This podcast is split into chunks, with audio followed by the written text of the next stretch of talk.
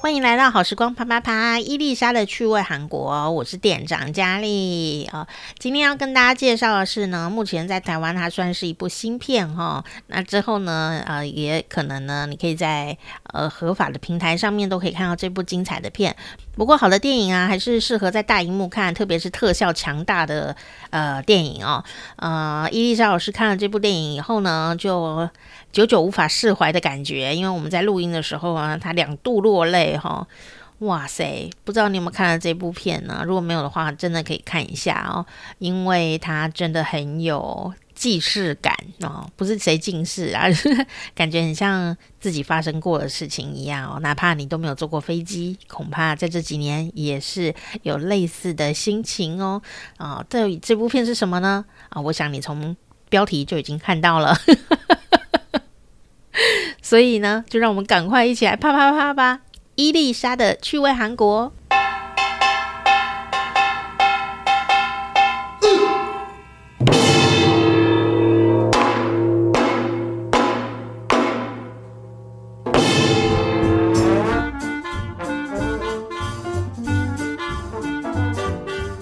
안녕하세요，到了学习韩语跟分享韩国文化的时间，欢迎伊丽莎老师。有了吧？안녕하세요。好，今天呢，伊丽莎老师破天荒的，怎么没有啊？没有破天荒啊，很久了，老师都很忙哦。他终于要给我们介绍一部韩国的电影哦。老师是一部目前来说是一部新片吗？对，因为现在还在上映中，所以我们就想说要趁着这个时候赶快告诉大家，然后让大家可以 赶快的去看这个电影。那可是它已经在很尾声哦。我刚刚查了一下，可能有上映的。的电戏院可能已经只剩下一两个，然后说不定播出的时候它已经完全没有上映，大家可能要等二轮或者是其他的频道就播出这样。不过现在电影的合法平台其实上映电影的速度是飞快的，所以大家如果有兴趣可以。呃，应该很快就可以找到了。如果他下下档的话哦。不过想到一件事情啊，以前伊莎老师有说过一件事，就是说只要到了韩韩国的九月啊、十月的时候啊，他们就会有大量的跟这个抗日或历史有关系的电影哦。然后呢，对我就在想说，这部片会不会跟这也有关系呢？哈，然后我们这部跟这个没有关系，然后这样吗？哦，好吧，好吧，要到光复节前，好，要到十月才会有抗日的片这样子。对，一般都一定会有哦。真的，这也是韩国很特殊的一个嗯电影上档的内容的一个一一个一一个特色哈。那我们今天要介绍这部电影是什么电影呢？呃，我们今天要介绍这部电影叫做《紧急迫降》哦，那它的韩文叫做《皮桑超暖》。p i s a n s o n o 的意思是非常宣言哦。好，首先我们先解释一下什么叫做紧急迫降，或者是什么叫做韩文的那个 p i s a n s o n o 它是意指说那个飞机啊，它在发生前所未有的灾难状况的时候，那机长他就判定说，我们这个飞机它没有办法正常的航行，它没有办法正常的航行到它的目的地，所以它要宣布无条件的迫降。那那时候就是必须要看它现在最靠近哪个国家，最靠近哪个机场，那它就会。会要求那个塔台跟对方说，我现在已经宣布了，我这个飞机是宣布了紧急迫降的情况。嗯，那当然也要看对方的塔台愿不愿意让它迫降。所以，可是，一旦只要这个飞机宣布紧急迫降，就是紧急宣言，应该这样讲，紧急宣言非常宣言，它进入了一个非常戒备的状态。它就听说就是视同于戒严那样的概念哦，也就是全世界所有的人都会知道你这架飞机现在。就是他是在一个非常紧急的状态，这样，那大家都会关注他的情况。嗯，那这个呢，我以前听到这个紧急迫降，还没有去深入理解它的意思的时候，对我来说，紧急迫降就是哦，这个飞机它可能发生了什么事，它需要紧急的迫降而已。但我并不知道说哦，紧急迫降是指一个这样子的情况。嗯，那在这个电影的一开始。他就就是用字幕先说明了这个状况，紧急所谓的紧急迫降是什么样的情况。这部电影在台湾已经上映一个多月了，那我是在前几天才看的，所以它可以在台湾的电影院上映一个多月，大家就可以知道，其实它是真的票房非常非常的好，嗯，非常非常的好。对，它是二零二二年八月在台湾、韩国、香港、马来西亚同步上映的一个算是灾难片，这样。那我那个时候跟同学们说，哦，那我觉得你们现在蛮适合看的啊，因为。因为我以为是紧急迫降嘛，那我想说啊，如果你们现在看了不敢坐飞机，横竖大半年内我们都不能出国，我们也没有影响。什么啦？本来是 本来是这样说，因为我总觉得看一些空难片之后，就会有一阵子都不太敢坐飞机嘛，会有点 害怕。所以如果现在看的话没有关系，因为我们半年内可能都不能出国这样。结果我实际去看了之后才发现，它不是空难片哦。它跟我们想象的有一点点不一样。它虽然叫做航空灾难片，好，我们说一下这部片，它其实是由军舰岛的摄影的导演跟与神同行的美术导演携手合作的。嗯，它视觉效果非常非常厉害，而且导演是韩在林。那韩在林他以前有一出很有名的电影，他跟宋康昊合作的叫做《观象大师》。观相啊，观象大师我们有介绍过。对，我们有介绍过那个看面相那个，对不对？那国王是不是宋康昊？就是也是宋康昊是影帝嘛？之前那个《寄生上流》也是他嘛？宋康昊。对，所以我觉得可能也因为《寄生上流》的关系，让越来越多的台湾的影迷们认识了宋康昊这个影帝。所以这部片它其实，呃，它的主要演员是宋康昊、李秉宪、全度妍跟金南吉。这部片在台湾的反应票房非常非常的好。那我想要跟大家讨论的是这部片里面几个比较重要的点，因为已经要下片了，所以我们就可以就是不用怕暴雷的，一直跟大家讲这样。好，留一些给人探听好不好？它主要的嗯是在讲有呃生化攻击。一开始画面这个男的是一个很有名的演员客串，叫林时林时婉，嗯，卫生的那个男主角是。他客串了一个就是恐怖攻击犯，那这个攻击犯他不是就是持刀持枪的，不是，他是生物攻击，就是他以前是那种研究毒物的人这样子。那他心里有一点点扭曲，应该是这样讲，因为他妈妈本身就是这个行业非常有名的学者，那可能给他非常非常大的压力。那在这个压力下，他就开始有了虐杀动物的一个习惯。那好像被他的同事看到了，他的同事就举报他，举报他之后，他就怀恨在心。他就在，因为你知道有一些公司，他们都会非法的进一些毒物，然后想要研究研究这个东西的抗体啊、疫苗什么的嘛。嗯，所以他们公司就是很大的公司，然后就是国外的外商公司，然后就引进一些毒物。那他在知悉的情况下，让他们一起合作的研究员就是几乎就是死掉。因为他觉得就是他们投诉他，害他要被公司开除，所以他就利用了那个毒物就对，然后甚至他在家里就是一直实验，一直研究这个毒物，让这个有毒的这个东西呢，能够在很快速的时间内就可以侵入到人体。那它是属于会出血性的那种病毒，嗯哼，所以就是你如果只要碰到，你开始你的血管就会有一点爆出来，然后你会吐血，然后很快的那个传播力很快。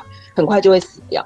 那他那个，他一开始的时候都很可怕哦。就是你一开始看很平静，应该这样讲，他就是会去航空公司的柜台，然后问说：“现在有很多人去哪里吗？呃，人最多的航班是哪一班？”那他当然空姐都不会告诉他嘛。最后他就会很生气的骂空姐。可他平常看起来是一个斯文安静的人，但他就刚开始问的时候就会一直问说：“怎样？我问这个很奇怪吗？我只是想要知道哪一班比较多人呢？这样我就可以去那里玩什么的。”结果呢，就是好死不死的，就是李秉宪他在里面就是演一个爸爸，他要带着他有异位性皮肤炎的女儿去好哇伊，就是夏威夷，嗯，就是治疗。听说那里的空气什么比较好，然后他在那边接了一个工作，所以他觉得可以带他女儿去治疗皮肤这样。那他的女儿去厕所的时候，发现女厕排了很多人，因为她是小女孩嘛，她就去男厕那边，结果就碰到了这个。攻击犯，他正在想办法把他的那个东西塞进他的腋下，嗯，所以你看要对自己多残忍，他把东西就是割开自己的肉塞进去腋下，又把自己封起来，然后把血处理完，就假装自己没有事，那他就通过了安检站。可是他那个时候是没有决定他要去哪个飞机的，但是他看到那个小女生，后来那个小女生的爸爸就进来找他，把他带走，他就看到，他就一直问他们，你们要去哪里？因为他觉得那个女生看到他。做的事情了，这样子看到他把东西放进下，那、嗯、那个女生就有偷偷的跟他爸爸讲，所以他爸爸就有一点知道，可是又不确定是什么事情，这样嘛。嗯、然后他就看到他们要去夏威夷，他就买了夏威夷的机票。那那个时候空姐有一直问他说回程要帮你订什么时候，他就一直很坚持他只要单程，为什么呢？他就想要跟他们，他想要跟这个飞机的人一起全部就死掉，嗯，这样。对，他就是想要他，因为他平常不是虐杀动物嘛，其实他有一点点已经变态的倾向，就是他看着那些动物，因为他的一些试验的影片里面啊，他看着那些动物求助无门，被关在一个密闭的空间里面，然后全部一个接一个的死掉的时候，他突然有一种很开心的快感，这样子。对，所以他呢就选定了那个飞机长。那其实这个戏非常有趣的一点是，它是交叉拍摄的哦。所以它在另外一个阶段呢，另外一个画面两边都会一直重复的出现。另外一个画面就是宋康昊的这个线哦，宋康昊他不是飞机的这个线，他是警局的这个线。宋康昊的线是他一早的时候在那边热他的牛骨汤，因为他老婆要去夏威夷旅行，煮了两个两周份的牛骨汤，然后叫他一定要冰好什么之类的，怕他没东西吃这样。对对对。就叫他不要叫外送这样，然后结果他去到警局的时候就，就就在处理那种恶作剧的部分。恶作剧就是那一个恐怖攻击犯，他有在网络放出声量说他要攻击飞机，可是影片暗暗的，然后又戴着一个帽子，大家有点看不清楚他是谁。嗯，那他的所有的部下们，因为他已经是一个组长了，他所有的部下们都觉得，哎，只是恶作剧，不要管他就好了。可是他有一点点不放心，两个线同时在进行这样。那结果呢？那个这个攻击犯他上了飞机之后，他就进去那个厕所，把他的东西从腋下取出来，开始把那些粉末就喷在飞那个厕所的那个空间。那就从第一个进去厕所的人开始感染了全部的人，因为他是一个粉末。嗯因为呢，就是有人反映说，哦，那个厕所里面就一直有什么粉掉下来，所以空姐就去处理嘛。那空姐去处理的时候，她的身上其实就沾了一些那些粉末。嗯、后来那个空姐她又帮机长跟副机长准备食物送进去。哦，那机长就是吃了他那个切的那个牛肉，那个他切牛肉的时候，那个粉就有掉上去。怎么感觉很像 COVID-19 的感染途径？对，没错没错。所以那个机长是很快很快的发病的。所以他们当他们在就是突然之间第一个进去厕所的人，他突然就爆血管死掉的时候，全部飞机陷入惊慌。在处理一些事情的过程中呢，机长因为机长突然就死掉了，机长突然就死在他的位置上，就出血。机长完全那种飞机飞机该怎么办呢？飞机整个就掉下去，因为那个时候副机长跟另外一个 UB 的人吧，被紧急的人，他们都去外面处理这个事情，而且他们发现有感染的情况，本来觉得说让机长一个人在里面是最安全的，因为就不会有人感染到他。结果没想到机长已经吃了那个感染的牛排这样子，所以反正就在处理这些事情。那大家可以去看一下这些故故事的进程，这样。那我觉得为什么这部片？嗯，这部片其实韩国给它的定义是灾难面前的人性哦，它不是在讲灾难，它其实是在讲人性。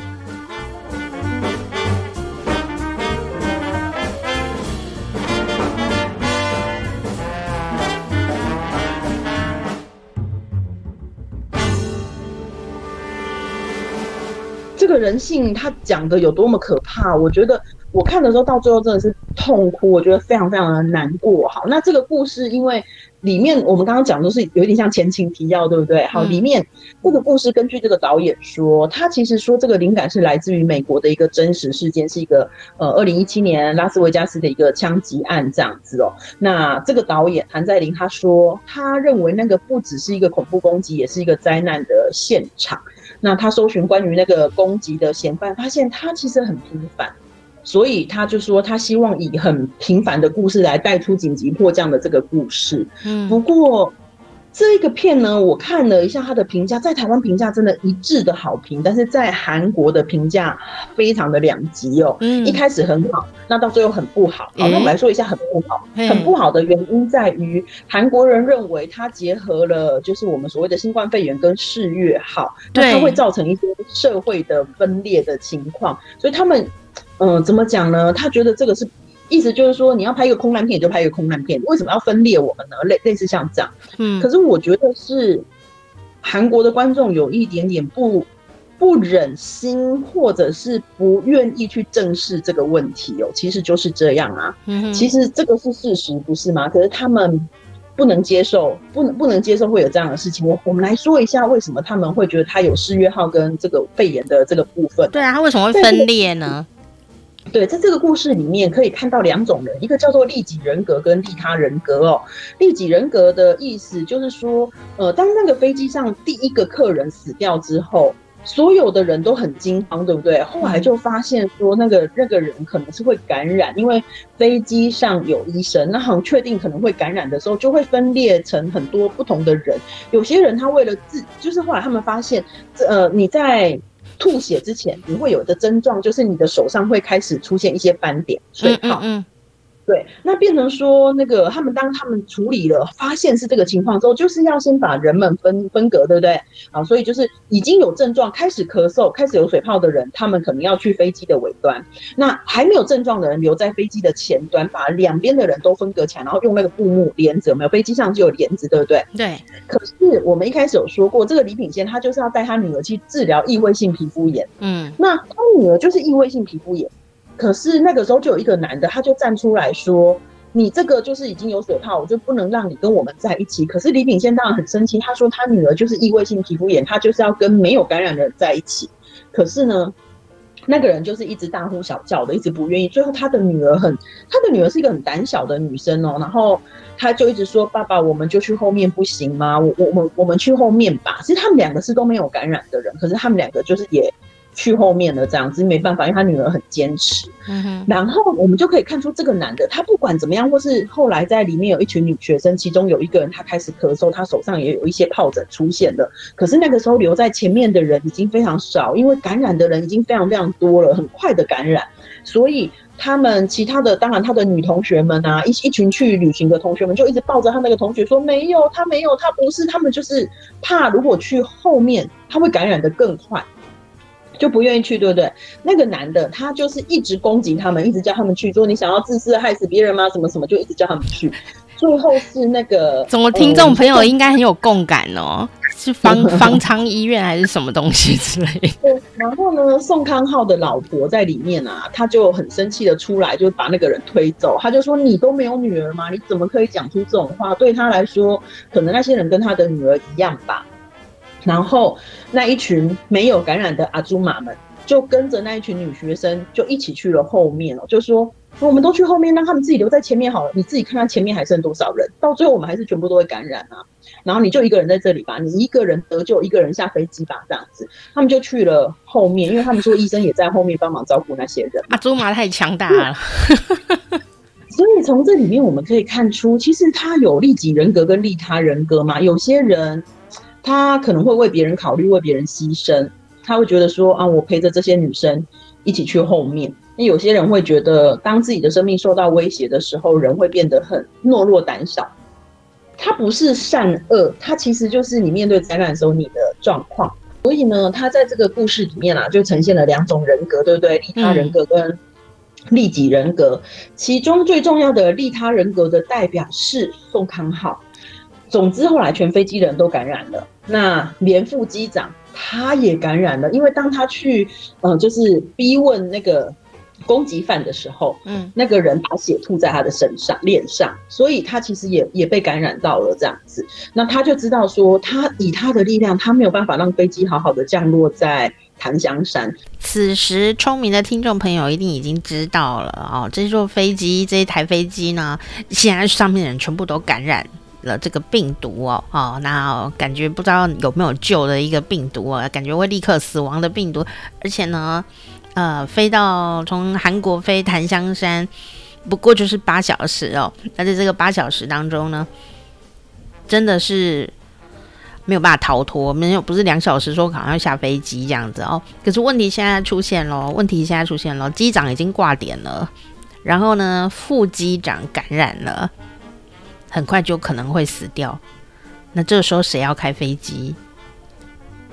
当然就是男主角啊，对不对？我 不然男主角要干嘛呢？好，这个李秉宪当然就要来开飞机。可是呢，呃，一开始你就会知道李秉宪其实是有飞机恐惧症的人哦。啊、像有些人有飞机恐惧症啊，他连坐飞机都很快要昏倒了，他真的是发挥强大的父爱哦，才决定要坐这个飞机。带他的可爱的女儿去檀香山，呃，换一个环境，换一个气候，做一些治疗，看他异位性皮肤炎，还有这个呃，因为异位性皮肤炎造成的。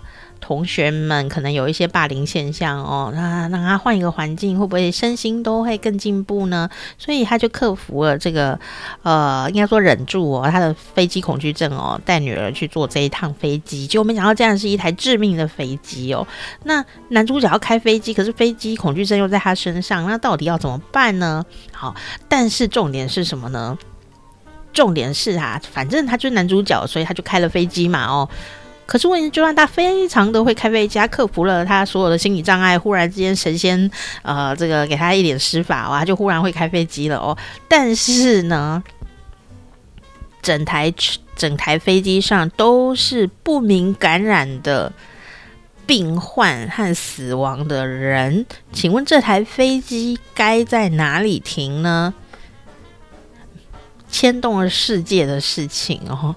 美国会让他停下来吗？你这些人下来会不会感染到我们这里的人呢？哦，那如果飞回去的话，油料够不够呢？油料如果不够，飞回韩国的话，那就直接会坠机了耶。那如果来不及飞到韩国，那可不可以飞回日本呢？到日本可不可以降落呢？哦，那日本会不会让他降落呢？因为整个车、整个飞机上全部的人都感染了不明的生化武器耶。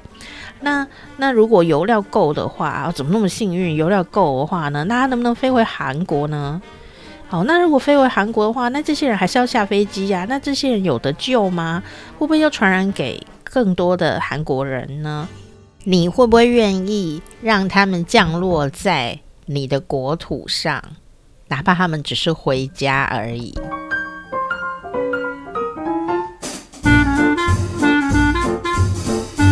那里面还有一个很，我觉得也许可能韩国的韩国的观众们会觉得他很不需要的一点，就是当你的生命会对别人造成威胁的时候，你会怎么做？其实我真的觉得这个电影探讨太多东西了，而且它的这个设定是非常，为什么要从首尔设定到美国檀香山？因为这个飞行距离是八小时，刚好足够病毒扩散，也足够让人的恐惧就是最大化。如果是一个短短的时间，可能不会有那样，所以很多人都说哇，他把这个飞机的这个飞行时间计算的很好，因为这个八小时是足够人恐惧的喔。那他要再飞回去是八小时欸，所以在返航的过程中，他们决定要降落在日本，因为觉得燃油什么什么都嗯不足以，可能不足以支撑飞到仁川，因为仁川到日本。可能也要一个小时，嗯，所以有可能会在中间就会坠落，所以他们就要要降落在日本，但日本也拒绝。好，那最后没办法，只好叫他们回到韩国这样。可是他们要回来韩国的消息，一旦就是透过网络上传开来之后，开始很多的很多的韩国的人民都反对。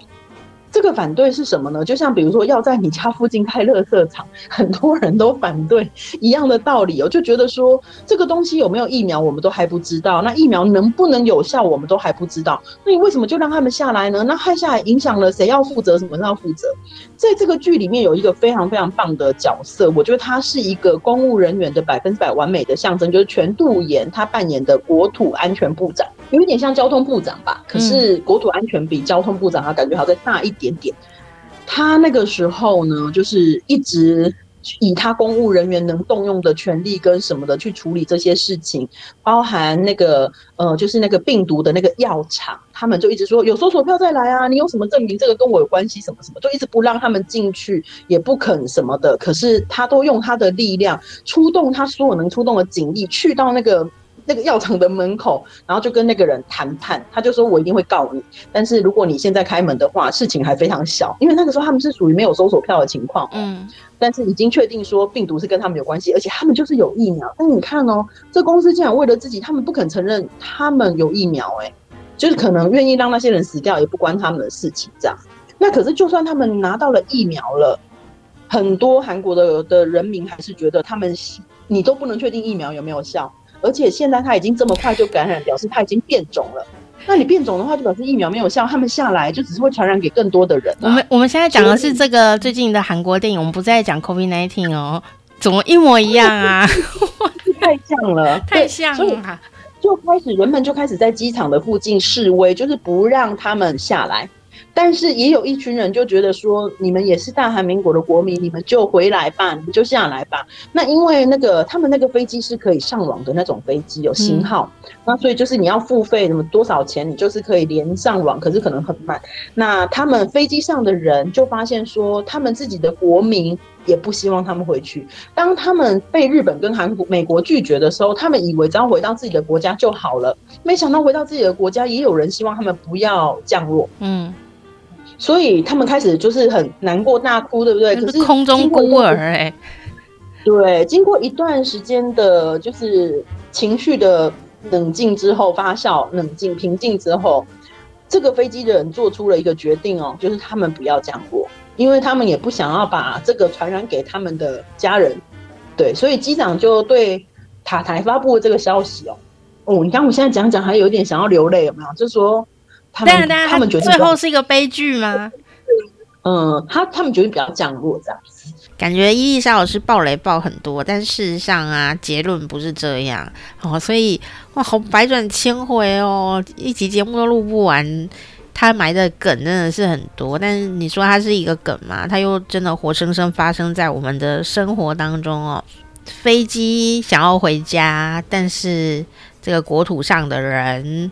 啊、哦，不希望他们回去，然后他们呢就做了最后的这种决定，决定就不要降落。那他们要去哪里呀、他们要去哪里？哦，另外一个层面就是说，宋康昊哦，他他也是有领钱的。宋康昊呢，他在陆地上啊，陆地上奔忙，第一个要查案子嘛，然后再就是他老婆也在这一台飞机上面呀。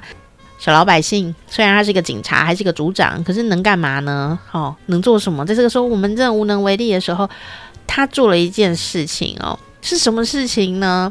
但是呢，他还是为了这台飞机做了一件非常牺牲自我的事情哦。其实呢，如果你非常的聪明的话，你也可以联想到一件事情，就算是国门卫这台飞机敞开，他们下来了以后。没有治疗的药，没有疫苗，那他们还是一个字，就是死。你就要把他关在飞机，都不让他们出来，那最后还是死掉，或者说那个病毒还是有可能会散出来，这样子哦。所以现在卡在一个，就算降落也还是死，然后呢，在空中也还是死的一个莫名其妙的倒霉的一群人，到底该何去何从呢？虽然老师刚刚讲了，他们做了决定，对不对哈？但是呢，做了不降落的决定，也仍然不是他们的命运哦。哦，所以这部戏呢，我还是要觉得应该要买一些梗给你们，大家要可以自己去看，然后然后自己可以联想一下，享受一下这种联想跟印证的一个小小的乐趣吧。不过老师在那边哭哈，你就知道，嗯，真的是，唉。非常的有那种跟生活贴近的感觉，然后呢，你如果也是一个很容易呃有感情的人的话，也有可能也会在里面大哭哦。故事的结局到底是什么呢？我在这里绝对不会让老师告诉你们的。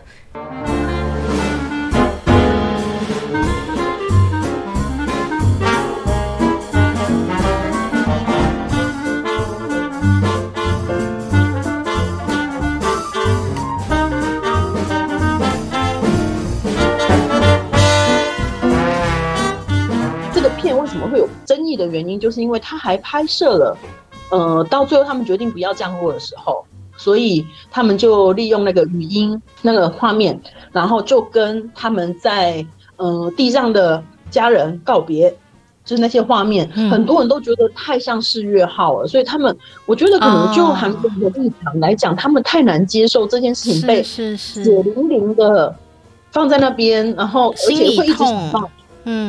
嗯，会一直讲到说他们是可以被救而没有被被救到的人。嗯，的确，对，当然会也会有人说什么课呃，电影会提醒说你要珍惜身边的人啊，比如说那些人，他最后就会说那些影像就会说什么我把私房钱藏在哪里呀、啊，什么我爱你啊，我早上对你胸部是过，就是那些。可是我觉得这个这个是这个电影里面非常非常小的东西咯，因为这个电影里面真正告诉我们东西是更多的哦，比如说。一个受到长期受到父母压力的孩子，他到最后他的性向有一点转变了，但是没有人发现，嗯，没有没有人及时的把他拉回来。嗯，还有就是，刚刚我们刚刚讨论的，就是你是利他人格还是利己人格啊？你的生命对别人造成威胁的时候，你你会怎么样的决定？还有就是，我们可能会把一些我们受到的伤痛，透过憎恨别人去转移各种的东西。其实我觉得他探讨的东西太多了，就是并不只是说。怎么珍惜身边的人这样子，所以我觉得它是个真的在讲人性上非常非常细致的一个电影哦，所以我真的很建议大家可以去看一下，真的是非常非常感动，我到最后呢一直大哭。哦，今天跟大家介绍就是韩国五天哦，就卖了一百四十亿票房哦，在台湾上映了一整个月的这个电影哦，紧急迫降哦，它就不是一个传统的。空难片哦啊，我不知道哎、欸，我觉得其实我可以理解啦，就是四月号离我们太靠近那个时间点，嗯，我觉得可能很多韩国朋友还是会心痛哦，这是完全可以理解的。呃、嗯，就是但是对于我们外国人来说，可能呢就会看到它跟疫情很像啊那地方。哦，就像我刚刚听的时候啊，嗯、我就会觉得哎。欸那个感觉就是疫情第一年很多的游轮发生的事情、嗯、哦，对，没错，简直一模一样啊。然后，嗯、可是游轮它就是在船上，但是空中的话又有急迫性，对。然后到底要怎么办？然后呢？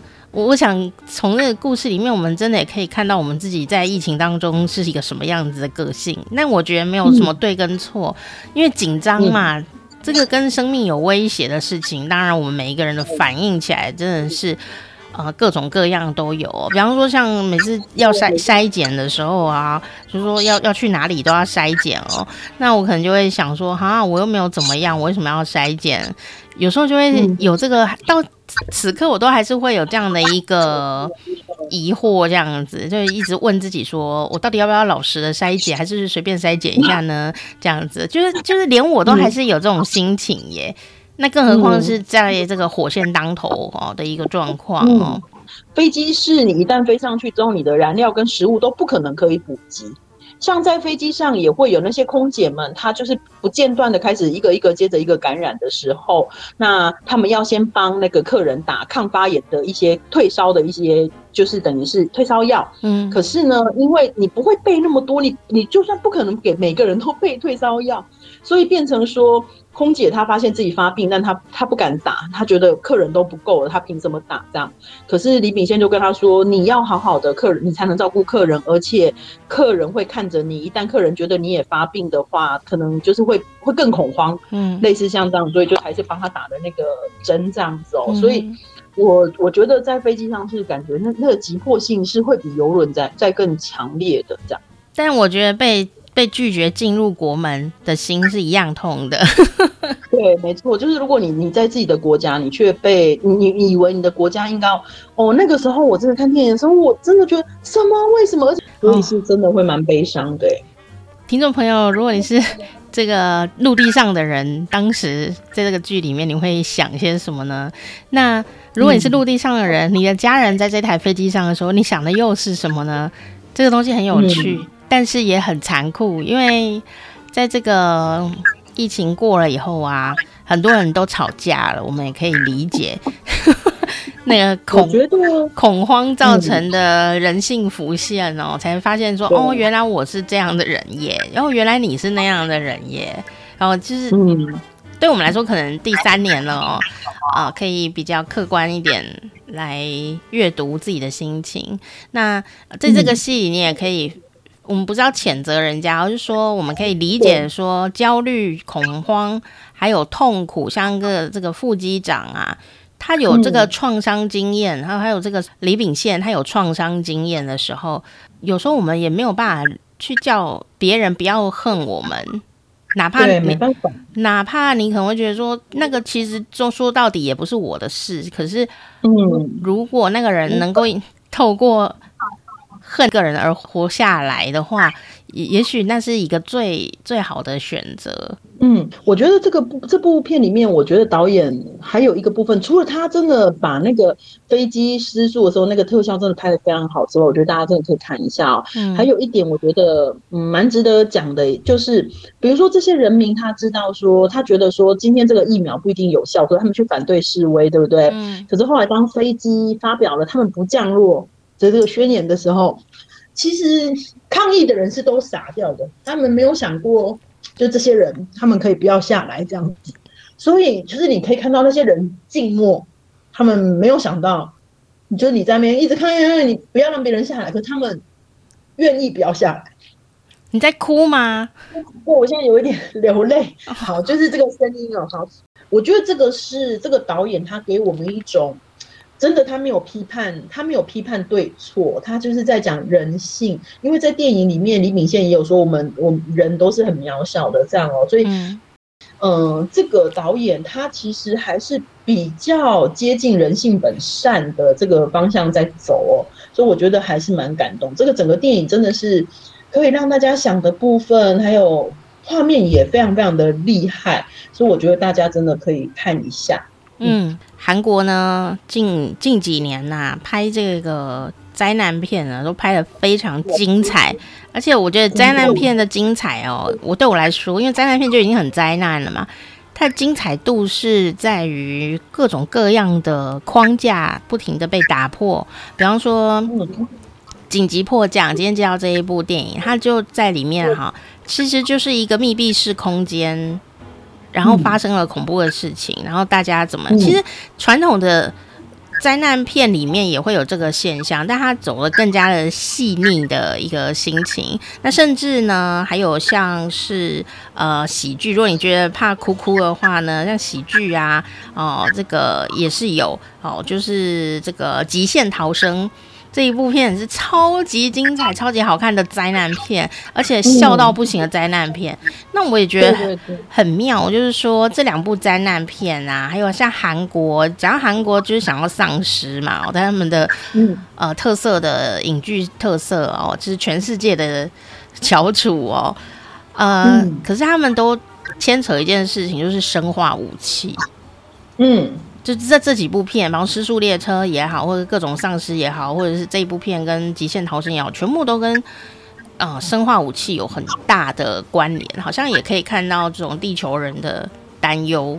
会不会这样？会不会那样？这样哦。那像丧尸片的话，就是要不停的奔跑的，呃，一一种灾难片哦，要一直跑，一直跑这样子哦。但是像这个紧急，呃，极限逃生也是要不停不停奔跑的一部片。但是今天介绍这部片，它是跑不了的一部片哦，所以就整个被困在里面。嗯、那。被逼急的时候，我们到底会做出什么决定呢？哦，听众朋友，你也可以来看这部片哦。嗯、那这部片它的韩韩文叫什么呢？皮桑선언非常宣言。今天也谢谢在呃这个今天也谢谢，今天也谢谢，今天也谢谢伊丽莎老师。好，下一次老师也要跟我们分享这部片里的名台词，对不对？对，谢谢老师。安妞，我快笑死。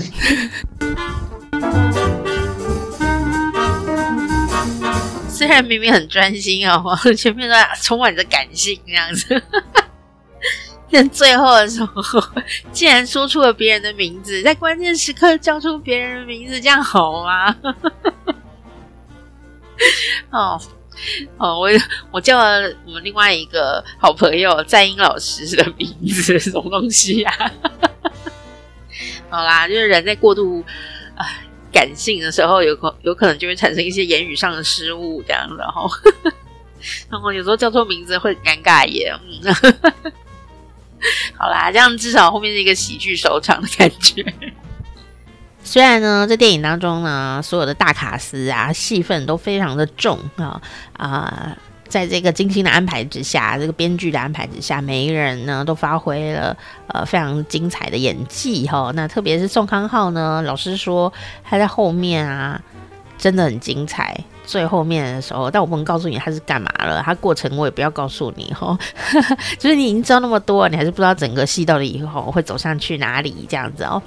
呃，但是呢，其实每一个大人物，每一个大明星啊。演的其实是我们这些小人物，所以我相信你在里面会看到，嗯，这很像某某人，那个也很像某某人哦。我在看这个《失速列车》的时候，我记得我们之前的集数也有跟大家分享，我们分享《失速列车》的时候，好几年前了哦。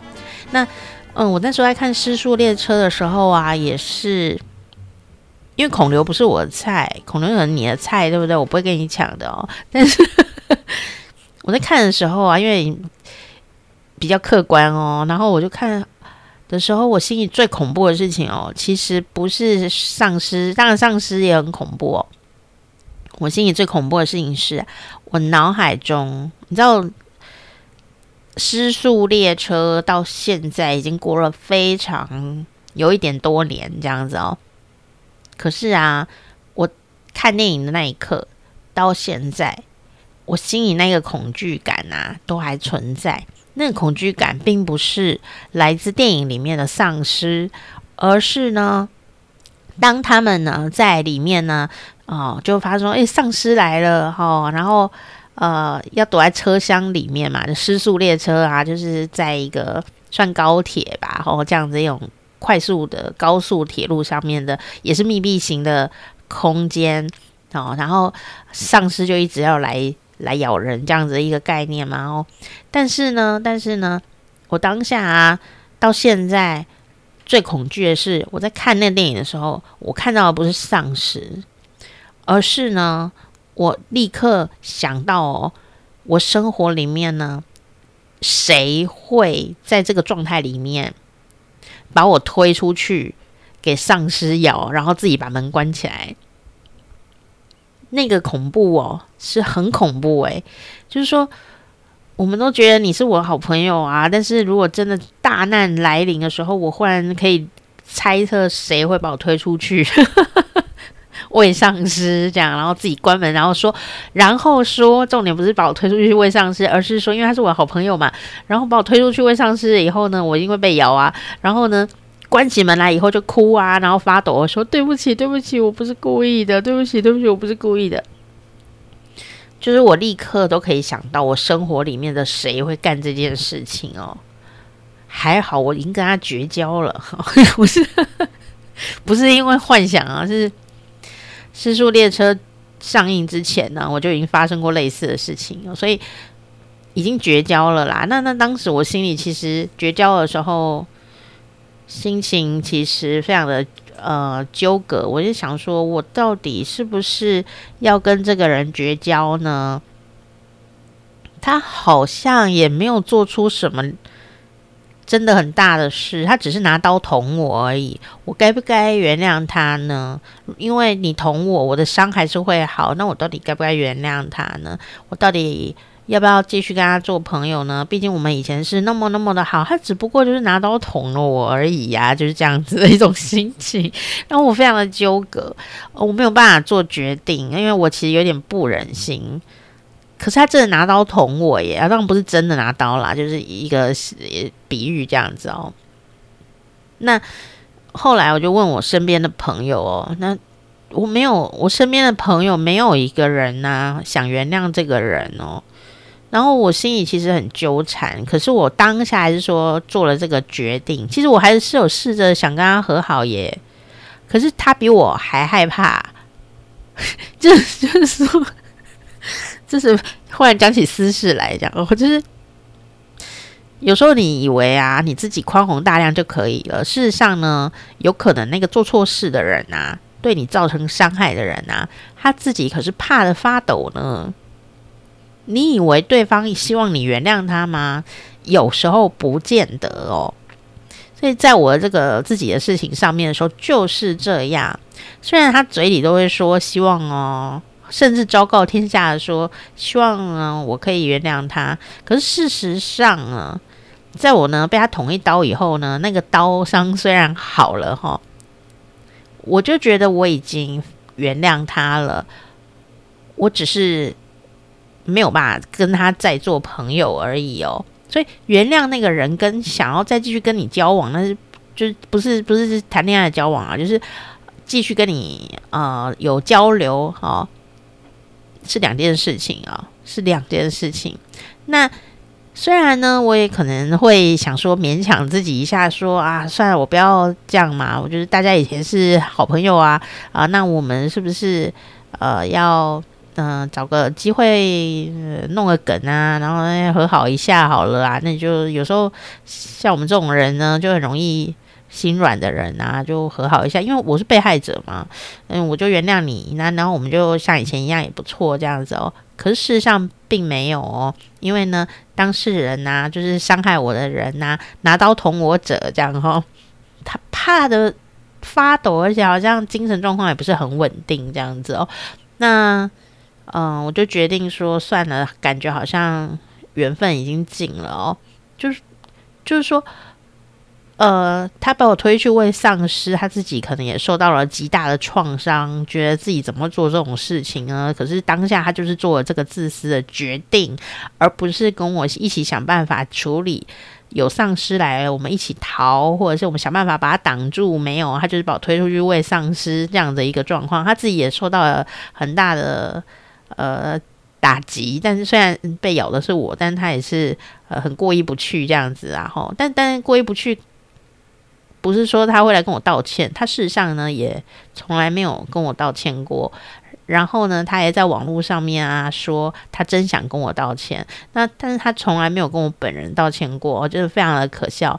哦，那我们就可以理解啊，有时候人家捅你一刀啊，没有跟你道歉，有可能是他自己呢，嗯，可能被恐惧也压到不行啦。我们有时候很希望对方呢来来一个道歉，对不对？我们心里都已经决定好了，你捅我一刀，最后我给丧尸咬，你你跟我道歉嘛，你跟我道歉，我就会立刻原谅你，我都做好准备啊，然后心里就觉得说，你看我都已经做好准备了，你竟然连一句道歉都不跟我说。但我在这里也要跟你分享的就是说，有可能对方已经被自己的。罪恶感给压垮了，所以他就决定黑到底。这是我们没有办法帮助的事情。第一件事，我们本来就是受害者，受害者没有义务要原谅对方。第二，你想原谅对方，对方不原谅自己，那我们也没办法。第三个重点来喽。后来啊，我就跟这人绝交嘛，当机立断。因为我问了身边所有可信的朋友，大家都觉得应该中间这个地方就要切断了。结果我的好朋友啊，就跟我说，这种人呢，你如果再跟他相处，现在捅你一刀，以后一定会捅你三刀，一定还会再出事。那我就想了，我们这个跟这个呃，这个这个这个加害者，加害者。加害者呢，他嗯、呃、跟我交交易到呃出事情之前呢、其实都是有征兆的哦，就是常常都有一些小小小小的呃 trouble 出现，导致后来他捅我一刀这样子哦，也是不是故意的，好、他他是这样说了，我不是故意的，我不是故意的这样子啦。后来我觉得虽然心里还是有诸多不舍。但我当下还是决定，就是说，我不想要未来，呃，因为未来真的有可能会捅我十刀，哈，推继续推我给丧尸咬，我不想要有这个事情。后来呢，等到这个失速列车啊的故事已经上映了以后，当然我在电影院里看到那个丧尸呃的一个过程的时候，我就想到这个人啊，那我也只是长叹一口气啊，也不能怎样啊，对不对？就。认清一个人这样哦，但我发现我还不够认清他，因为这件事情还有后续哦，就好像《失速列车》也拍了续集是一样的哦，真是太惊讶了这样哦。那我不知道讨论《失速列车》续集，因为我没看哦，但是我跟这个死人的续集也是真的很扯爆哦。就后来呢？我就想啊，我刚刚就讲了嘛，我们就是想说自己大概宽宏大量一点啊，劝告自己不要那么爱小家子气啊，我们就呃原谅对方吧。那只是不想继续有呃来往而已啊。我啊，受到了这么大的一个伤害，我也觉得那是我跟他单独单独之间的事情哦。那我也没有真的被捅一刀嘛，我只是呃受到了巨大的伤害，这样子。那我还是觉得说，每个人有每个人的专业啊，呃，我不要因为我跟他的私人恩怨，然后去破坏他在专业上面的一个名声，这样子。好，那我觉得我已经做很多了，我都没有跟任何人，呃，应该说就是认识他会会影响到他的专业工作的人，我基本上呢都半字不提。他对我做的事情，我一个字都没有讲哦。我就是想说，就这样吧，就就让他过去好了。这样，反正受伤也是会好，然后事情也就停下来，就就是就这样当做没有认识过，也也就云淡风轻了嘛。哦，没想到呢，就像《尸速列车》有续集一样，他就因为别的事情呢，忽然又讲起了当年这件事情，而且在网络上面讲的这个。弄得就是沸沸扬扬的，我都觉得莫名其妙啊！就我要跟呃店长家里道歉，我怎么样那样这样啊，什么什么什么的。然后呢，他就忽然自曝当年发生的所有事情哦，我就觉得非常的奇怪，你为什么在这个时候要消费我呢？他并不是真的要跟我道歉，他只是。消费我，然后把这个事情呢给压压出来，这样子哦，好像呢以后就没有人有把柄可以抓住他。事实上呢，我从来哦都没有跟任何人讲过这件伤感情的事情哦，他自己把它讲出来的。然后呢，我就很生气，我就觉得你不要在这时候消费我，还写出我的全名这样子哦。可是事实上他并没有跟我本人道歉哦。那我后来心里就是想说。我当初跟他绝交真的是对的，不然还是会被他反咬好几口。我觉得他已经变成丧尸本人了，对不对？就是你推我出去喂丧尸，你自己才是丧尸，好不好？太恐怖了。所以啊，听听众朋友们，你呀、啊，如果跟我一样很善良，然后哎，我自己讲自己很善良，哎，好害羞，你很容易。勉强自己原谅别人的话，其实我要跟你说，你可以原谅他，也不用责怪自己看错人，因为我们真的就是有时候人是会变的。也许当初你并没有看错他，但人呢，遇到危险的时候，他展现出来的样子是我们想象不到的，包括我们自己在内。好像我们今天讲的这部片一样。人呢、遇到状况不一样的时候，做的决定可能真的很不一样哦。好，那我们在很多电影里也会看到啊，有可能这个人一开始是个好人，但遇到了危险来临、威胁来临的时候，他就变成一个自私鬼。但是到这个危险这大到爆炸的时候呢，自私也没得救的时候，他忽然之间就升华了，可能又变成一个大好人。我们在电影里会看到这种状况，其实他就是人，真的有可能会有这种状况。很可惜，我的朋友他就是彻底的变成丧尸了，这样。所以呢，断舍离一些人际关系，有时候也是蛮重要。当机立断，当机立断，免得衰到后面。这是我今天的结论，好烂的结论。好啦，好，嗯，韩国电影呢？拍的好的，因为韩国电影很多啦哦，拍的好的还真的就是两个东西揪得紧紧紧的，三个好了，三个好了。第一个特效可比好莱坞，但不是每一部电影啦，但是有重点几部电影哦，就是特效可比好莱坞。第二个，因为他要做东方好莱坞嘛，也真的就是看得到这样子哦。然后第二个，第二个事情呢，就是呃，他对人性的刻画相当细腻，很敢讲。因为有时候像那《寄生上流》一样啊，就是讲到一个很深的、不愿意嗯被讨论的一些人性的细节，这样子哦。有时候看了并没有特别舒服哦，呃，可是他就是很敢讲，甚至呢，呃，就像老师刚刚讲的，对于当代前几年或者这个政治或者是这个民情、社会新闻上面的事情，他们都很敢拍，很敢立刻记录这样子。呃，不管嗯当下的舆论风潮是什么，他们常常有一些片啊，都超敢拍。比方说孔刘演的《熔炉》哦，还有像是呃希望台湾翻译就是希望呃为爱重生，讲一个小朋友被强暴的故事。小朋友哦，那然后都拍得非常非常的好。然后呢，他的好哦，不是说你看了会心情好，而是说这么悲伤的事竟然可以让我们感到升华与温暖。然后，所以我觉得这是最厉害的地方，不是只是拍到人性黑暗的面，而是从如果从黑暗面去看到人性的光辉，我觉得这是很困难的。然后这些人绝对不完美哦，没有一个完美的，每个人都在某时候非常懦弱，非常的不那么的完完美这样子哦，因为那样才像我们嘛，我们每个人都是这样子的哦，有时候非常懦弱。呃，然后但瞬间有可能会变得很强大，这样子带着他的东方的叙事的方法哦，嗯、我觉得有很多的细节在那里面，然后情感的流动也是非常的呃多，这样子。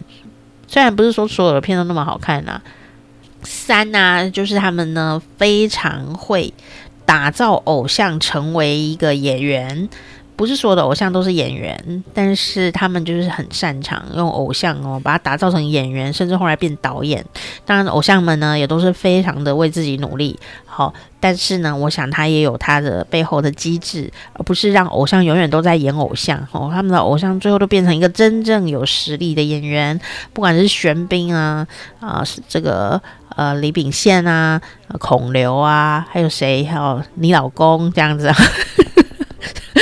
都是还有全全度妍啊，还有很多人啊，啊，他们呢都不只是呃偶像而已哦，他们有 face，有身材，有演技，有一个很纤细的呃心啊，我觉得他们都是真正的演员，只是就是非常帅的演员，这样很厉害，然后这件事情很值得夸奖啦，然后。当然呢，你如果看这个紧急迫降呢，也不一定要想到疫情方面的事情啦。呃，我觉得就放开心胸去看一个电影哦，你单纯的为了这部电影呢有感触哦，我觉得也是很好的。好，那拍得好的电影总是有很多延展性哈，每个人答案都不一样，那就是一部很好的电影了哦。好，今天呢在这边跟你一起分享啦。好，如果你喜欢韩语单元，单纯就喜欢韩语的话呢，你可以订阅。伊丽莎的趣味韩国哈，我们的 Podcast。如果你喜欢的是我的话呢，你可以订阅好时光啪啪啪，你就可以听到的我们其他的呃访问，还有还有讲故事的时候这样子哈。好啦，欢迎你呢，下次再来光临喽，拜拜。